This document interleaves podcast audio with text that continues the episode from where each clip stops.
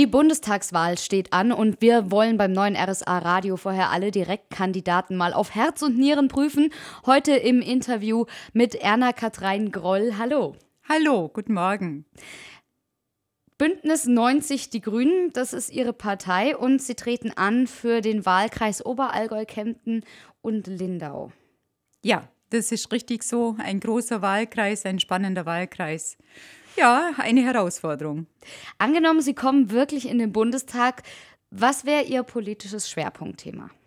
Auf jeden Fall soziale Gerechtigkeit, weil mir das prägt, allein durch meine Familie, allein durch mein Ehrenamt, das ich seit über 20 Jahren in der katholischen Arbeitnehmerbewegung innehabe, äh, bundesweit und im Moment als Landesvorsitzende der katholischen Arbeitnehmerbewegung in Bayern. Und was ist Ihrer Meinung nach bundespolitisch aktuell das wichtigste Thema? Auf jeden Fall Gesundheitspolitik, auf jeden Fall die Frage, wie äh, schaffen wir es, den demografischen Wandel hinzubekommen, dass Menschen gut leben können. Mhm. Und ein ganz spannendes, großes Thema ist das Thema Arbeit und Bildung. Wie wollen Sie sich konkret auf bundespolitischer Ebene fürs Allgäu stark machen? Das Allgäu ist eine wunderschöne Gegend, ein Paradies, wie unser Ministerpräsident zu sagen pflegt. Aber wenn man hinter den Vorhang der Kulissen schaut, ist eben nicht alles nur in Ordnung. Siehe Riedberger Horn, siehe Naturzerstörung. Wir im Allgäu sind die Meister in der Flächenversiegelung. Da gilt es viel zu tun. Es ist auch ganz wichtig, dass wir unser Spezifikum, die kleinbäuerliche Landwirtschaft, gut in die bundespolitische Politik bringen, weil die Vielfalt in der Landwirtschaft ist natürlich riesengroß. Und wenn Sie in westdeutsche Landwirtschaft gucken, ist die natürlich völlig anders wie unsere Allgäuer Landwirtschaft.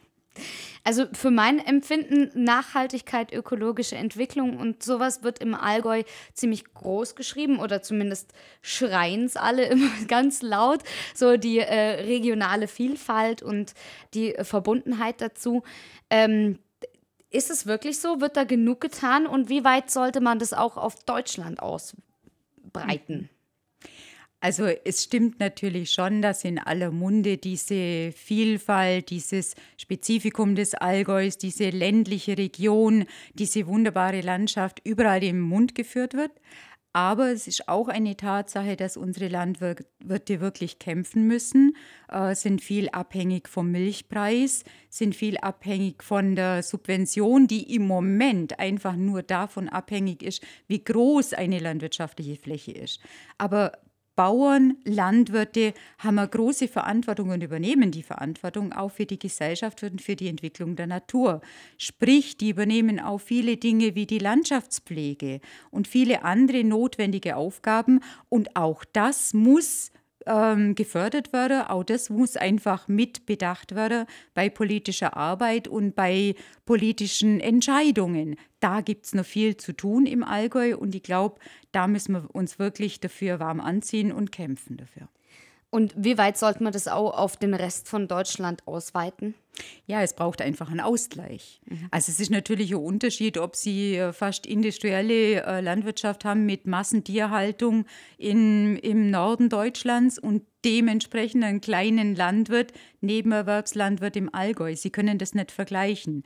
Also müssen neue Konzepte her. Es muss ein Ausgleich her und es muss geschaut werden, was ist in dem jeweiligen Landstrich wichtig, mhm. was muss gefördert werden und wie muss gefördert werden. Und das müssen wir differenzierter machen einfacher, als man das bisher macht. Also individuelle Lösungen. Ja, auf jeden Fall. Und das gilt nicht nur für Deutschland, sondern auch europaweit, weil es ja europaweite Auswirkungen hat. Ähm, wie sollte die Politik denn Ihrer Meinung nach am besten mit Linksextremen oder Rechtsextremen oder sogar mit der Reichsbürger-Thematik umgehen? Oh, eine schwierige Frage. Da stößt mir vor allen Dingen auf, dass wir in der Politik, vielleicht getrieben durch den Medien, vielleicht getrieben einfach durch die öffentliche Wahrnehmung, immer ganz schnell irgendwelche Parolen raushauen. Man hat es gesehen jetzt beim G20-Gipfel, auf einmal waren alle nur noch linksextrem und auf einmal wurde nur noch gesagt, ja, also jetzt muss man neue Konzepte, man muss da viel schärfere Maßnahmen ergreifen gegen Linksextreme und dabei fällt das Rechtsextreme hinten runter. Und Reichsbürger, das ist nochmal ein ganz eigenes Thema. Also gerade hier bei uns im Allgäu spüren wir ja, wie das zunimmt, wie das überproportional ganz schnell gewachsen ist, weil wir zu spät mitgekriegt haben, auch in der Politik wahrscheinlich, was da passiert und was in den Menschen vorgeht, warum die sich plötzlich als Reichsbürger und außerhalb der Bundesrepublik Deutschland sehen. Das ist ja völlig kurios, weil die die Segnungen, sage ich jetzt einmal, der Bundesrepublik, die nehmen sie gern an, aber auf der anderen Seite sagen sie, wir stellen uns nebenhin. Ja, das ist ja völlig kurios. Also so geht es nicht.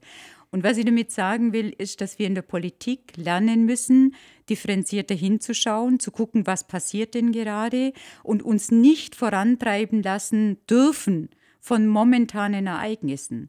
Es braucht eine langfristigere Politik, eine nachhaltigere Politik und eine genauere Analyse, was passiert, wo, warum, weshalb und welche Konzepte müssen wir entwickeln. Und nicht bloß ganz, ganz schnell so, jetzt hauen wir da mal drauf und wir hauen irgendwelche Parolen raus. Das dürfen wir nicht machen.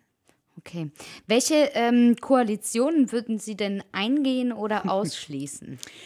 Ich für mich persönlich kämpfe für meine Ideale, für meine Konzepte, für meine Vorstellungen der Politik. Das ist mir zunächst einmal wichtig. Wenn nach der Bundestagswahl sich tatsächlich ergeben sollte, dass Koalitionen im Raum stehen, dann muss man gucken, welche anderen Parteien passen am besten zu unseren Konzepten, wo kann man am besten miteinander vorwärts gehen und gute Kompromisse schließen. Und dann kann man überlegen, wer das sein kann. Ausschließen kann ich auf jeden Fall alle rechtspopulistischen Parteien. Da kann ich ganz klar sagen, das geht gar nicht. Okay. Äh, wenn wir jetzt gerade schon mal auf die anderen Parteien geschaut haben, wenn es jetzt Ihre Partei morgen nicht mehr gibt, so, über Nacht, was machen Sie dann? Zu welcher gehen Sie? Also erstens mal kommt es nicht in Frage. Diese Partei wird es immer geben, weil die Konzepte und die Inhalte stimmen. Da bin ich voll davon überzeugt. Vielleicht sind wir nicht in der Regierung, das kann durchaus passieren, was ich nicht glaube, weil ich ein zuversichtlicher Mensch bin. Aber es wird unsere Partei geben. Was mir immer wichtig ist, ist nicht zunächst die Frage, welche Partei, sondern welche Inhalte. Wofür stehe ich? Wofür möchte ich eintreten? Wofür kämpfe ich? Wo kann ich wirklich in den Spiegel schauen und sagen, ja, das ist das Richtige, den Weg möchte ich gehen. Gibt es dann auch ähm, Sachen, wo Sie sagen, okay, da gehen Sie nicht mit Ihrer Partei konform? Das gibt es überall im Leben. In jeder Gruppierung, in jeder Gemeinschaft, überall, wo Sie sind, wird es immer was geben, wo Sie sagen, das ist nicht wirklich mein Weg. Aber nichtsdestotrotz ist es umso wichtiger, miteinander zu kämpfen, miteinander zu streiten, um miteinander einen gemeinsamen Weg zu finden und den bestmöglichen Weg zu finden. Und im Übrigen geht es ja nicht nur um uns persönlich als Politiker, sondern es geht darum, wofür wir eintreten und wenn wir gewählt sind, wofür wir gewählt worden sind. Und dafür gerade zu stehen und bei dem zu bleiben, das ist ein wichtiger Weg. Also irgendwas aus der Luft zu greifen und zu sagen, oh, das ist jetzt gerade äh, ganz toll, das, äh, in Facebook sehe ich das jeden Tag 20 Mal, okay, da stehe ich jetzt dafür. So funktioniert Politik nicht und wird auch nicht mein Weg sein. Okay. Ähm, Gibt es denn was, was Sie von anderen Politikern überhaupt nicht mehr hören können? So Sätze oder Wo ihnen die Galle übergeht? Ja, ja. Das ist zum Beispiel, wenn ich mir, ja, ganz, ganz aktuell in, in Allgäu und in Kempten das Thema Riedberger Horn. Wenn ich dann immer höre, wir müssen den Tourismus voranbringen, der Tourismus ist das einzig wahre und nur wenn wir die Skischaukel ausbauen, dann haben wir einen guten Tourismus und gute Zahlen im Tourismus, dann geht mir der Hut hoch weil es nicht darum geht, ob ich, ob ich irgendwas ausbaue und damit den Tourismus anheize. Wobei ich immer noch davon überzeugt bin, dass diese Skischaukel, so wie sie ausbaut wird, egal mit wie viel Stützen die, die äh, Seilbahn dann stehen wird. Die wird nie eine Alternative sein zu Davos und sonstiges. Und ich bin fest davon überzeugt, dass die Menschen, die zu uns hier ins Allgäu kommen zum Skifahren, genau in dieses Gebiet, die suchen was ganz anderes. Die suchen die Ruhe, die suchen die Abgeschiedenheit, die suchen das Familiäre, genau das und die Landschaft des Allgäus, genau das, was wir jetzt haben. Dafür brauche ich nicht versuchen, irgendwas zu kopieren, was ich ohnehin nie erreichen kann. Das gilt im Übrigen auch für einen Allgäu-Airport. Ich komme gerade vom Allgäu-Tag äh, und, und habe dann wieder die Politiker reden gehört, dass ohne einen Allgäu-Airport das Allgäu sterben wird und der Tourismus im Allgäu sterben wird. Das sind so Sachen, da geht mir der Hut hoch. Okay, dann ähm, was machen Sie denn, um runterzukommen? Was mache ich, um runterzukommen? Auf jeden Fall durch das Allgäu wandern. Das ist mir ein großes Anliegen, weil einfach das äh, mir ein Stück weit wieder zeigt, wie schön es hier im Allgäu ist. Und hier ist es wirklich schön. Und im Gespräch mit den Menschen zu bleiben und wieder in die Realität zurückzukommen und zu wissen, ähm, es wird nichts so heiß gegessen, wie es gekocht wird. Bleiben wir in der Natur. Welches Tier ähm, würde Ihre Partei am besten repräsentieren? Welches Tier würde Vielleicht ein Stück weit der Wolf. Weil der Wolf ein Tier ist, ähm, das verfolgt wird. Mhm. Ein Tier ist, wo die Menschen eher respektvoll damit umgehen, weil sie eher Sorge haben, was tut das Tier. Und trotzdem wissend darum, dass dieses Tier wertvoll ist für unsere Natur, für unsere Umwelt und ein Teil ähm, ja, der, der Familie der Tiere wichtig für uns alle. Und ich glaube, das hat auch was mit unserer Partei zu tun, weil ganz, ganz viele Menschen wissen um die Notwendigkeiten, die wir verändern müssen in, unserer, in, unserer, in unseren Essensgewohnheiten, in unseren Einkaufsgewohnheiten, in dem, wie man mit Natur umgeht. Aber sie wissen auf der anderen Seite, auch wenn sie das wollen, wofür sie stehen und was sie auch für gut heißen, dass sie vielleicht ein Stück weit sich selber auch ändern müssen. Und ich glaube, das macht ihnen Sorge. Also, der Wolf wäre vielleicht am ehesten das Tier. Aber jetzt gibt es bei uns ja gar nicht mehr so viele Wölfe. Genau, und daher die große Diskussion, wollen wir es denn zulassen, dass dieser Wolf wieder bei uns ist? Und als was für ein Tier würden Sie sich selber sehen? Da müsste ich jetzt ein bisschen nachdenken, aber ich denke am ehesten eine Katze. Eine Katze? Ja, weil warum? Die, weil die Katze mutig ist, stark ist, weil sie eine gute Beobachterin ist, weil sie abwarten kann, den richtigen Zeitpunkt erkennt, ähm, ja, weil sie mutig ist, streitbar ist ähm, und vielleicht nicht gleich auf jede Streicheleinheit reagiert, sondern auch weiß, wo ihre eigenen Stärken sind. Was stützt sie denn dabei? Also neben mhm. Familie und Beruf und die Dinge, für die sie sich einsetzen, was gibt's, was aus ihrem Leben nicht mehr wegzudenken ist?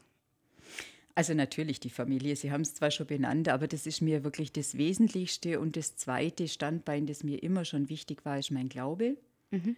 der mir einfach begleitet hat, seit ich Kind bin, den vielleicht ein Stück weit meine Großmutter in mich gepflanzt hat.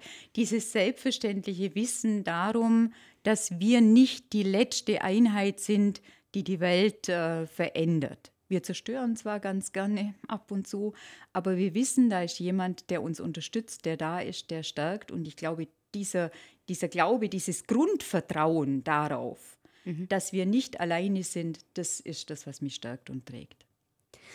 Wir äh, gehen mal ein bisschen ähm, weiter weg.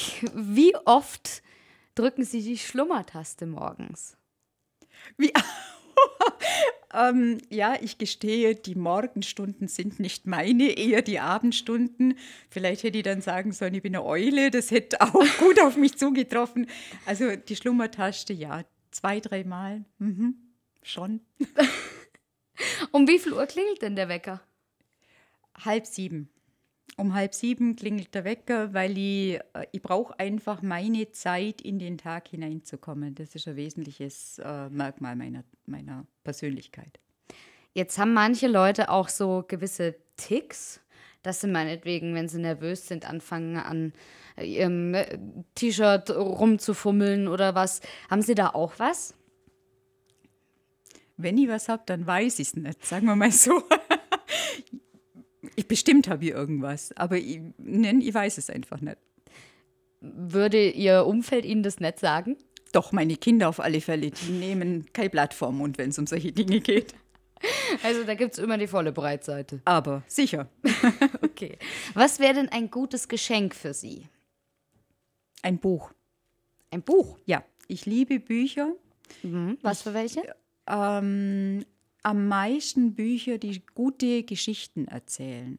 Also ich bin jetzt nicht so sehr jemand, wo sagt, ich lese bloß Krimis oder ich lese nur hohe Literatur oder irgendwas, sondern mir ist immer wichtig, dass es Geschichten sind, die, ähm, die äh, wo es um Menschen geht, wo es um, äh, um deren Leben geht, um Veränderung geht, wo man Entwicklung einer Persönlichkeit erkennt. Und was ich auch sehr liebe und wovon ich alle Bände gelesen habe, sind die äh, Bücher aus der Bretagne vom Kommissär Dupin, weil er sehr viel Inhalt hat, äh, wo es um die Geschichte der Menschen geht, wo die Darstellung sehr liebevoll dargestellt wird, die Menschen in der Bretagne, ähm, das Leben dort, die Umwelt dort und einfach auch, wie gesagt, diese Entwicklung von einem, von einem Menschen, der aus Paris in die Bretagne mhm. kommt, in, äh, zu den Galliern letztendlich. Und ein bisschen sind wir Allgäuer so wie die Bretonen. Ja, warum? Widersprüchlich, widerspenstig, äh, zurückhaltend. Aber wenn wir was erkannt haben, dass es uns gut tut, wenn wir erkennen, dass ein Mensch uns gut tut, dann ist er für uns akzeptiert und auch wirklich Freund, im besten Sinne des Wortes Freund oder Freundin. Jetzt hat der Allgäuer ja auch einen ziemlich schönen Dialekt, will ich behaupten. Ähm, welchen Dialekt würden Sie denn gern noch sprechen können? Welchen Dialekt? Plattdeutsch. Plattdeutsch. Das ist äh, vielleicht geprägt durch meine Mutter, die Freunde gehabt hat aus der Kriegszeit aus Hamburg, mhm. die äh, öfter mal ein plattdeutsches Lied gesungen hat. Ähm, das Plattdeutsche ist vielleicht auch so ein bisschen, oder Plattdeutsche ist vielleicht auch so ein bisschen so diese Ehrlichkeit. Mhm. Dieses Grad raus, dieses äh, unverwechselbare, ehrliche, äh, ungeschminkte, das mich sehr anspricht. Das würde ich gern können, aber ich glaube, dass da gar kein Weg hinführt. Nicht? Nein, aber von meiner Mutter und von einer Hamburgerin habe ich auch meinen Vornamen bekommen. Das war ihre Kriegskameradin Anna-Kathrein. Und ja, daher habe ich meinen Namen. Okay. Was würden Sie machen, wenn Sie einen Tag lang ein Mann wären?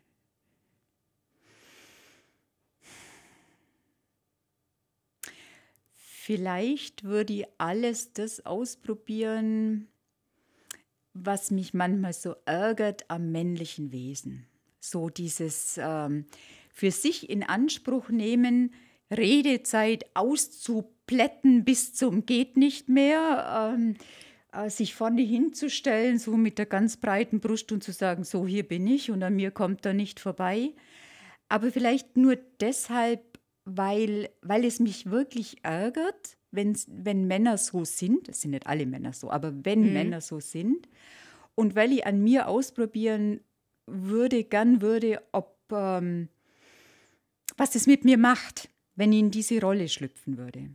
Das okay. würde ich gern ausprobieren. Also, weil man, man, schimpft leicht über andere, andere Eigenheiten, andere, andere Momente, aber wenn man sich selber dabei entdeckt, ist es nochmal was ganz anderes. Also ich würde das gerne mal ausprobieren, was das haben mit mir Sie macht. denn das Gefühl, dass Sie sonst zu wenig Redezeit haben? Nein. Also ich glaube, im Laufe von einigen Jahren Stadtratstätigkeit und über 20 Jahren in leitender Funktion in verschiedenen Organisationen, in Initiativkreisen und sonstiges, glaube ich, habe ich mir schon einen Platz erarbeitet, wo ich meine Redezeit auch habe. Aber ich spüre halt immer wieder und ich merke immer wieder, dass wir Frauen uns das wirklich bewusst rausnehmen müssen. Also Themen wie wirklich aufzustehen, wenn wir Reden halten, wirklich dazustehen auf beiden Beinen und nicht immer, wie Frauen das gerne machen, dann plötzlich schneller reden, in höheren Tönen sprechen und sonstiges. Also man muss als Frau vielleicht nochmal ganz bewusst und bewusster sich diese Redezeit nehmen. Also ich kann Ihnen versichern, wir ähm, haben alle ungefähr die gleiche Redezeit. Wir liegen alle so ungefähr bei 20 Minuten mit den Interviews. Das da, ist schon mal gut. Ja, da mache ich keine Unterschiede. Welche Frage möchten Sie denn in diesem Gespräch äh, weiter nicht beantworten? Ich beantworte alle Fragen, so gut ich das kann. Gerne, Sie dürfen mir alles fragen. Ähm, Wenn es zu privat wird, würde ich vielleicht eine Haltestelle einziehen. Dann interessiert es mich gerade schon noch, äh, wie sie zu Schulzeiten genannt wurden. Ah, Das war unvorsichtigerweise vorher, dass ich das erzählt habe. Das ist genau die Haltestelle. Die würde ich jetzt nicht erzählen. Die, die mich kennen aus Kinder- und Schulzeiten, die wissen den Namen und dabei soll es auch bleiben. Es ist nämlich ganz interessant, wenn man in der Stadt angesprochen wird und mit verschiedenen Namen angesprochen wird, weiß man sofort, wen man wo zuordnen muss. Das ist auch praktisch. Ja, das glaube ich. Gerade wenn man Probleme hat mit äh, äh, Namen, Gesichtern, Erinnerungen. Genau. Wo gehörst du hin? Ja, und ich, ich denke jetzt nicht, dass ich sehr berühmt bin, aber natürlich schon eine Person des öffentlichen Lebens in Kempten. Und dann wird man vielleicht doch mal eher angesprochen und weiß dann nicht sofort, ja. warum.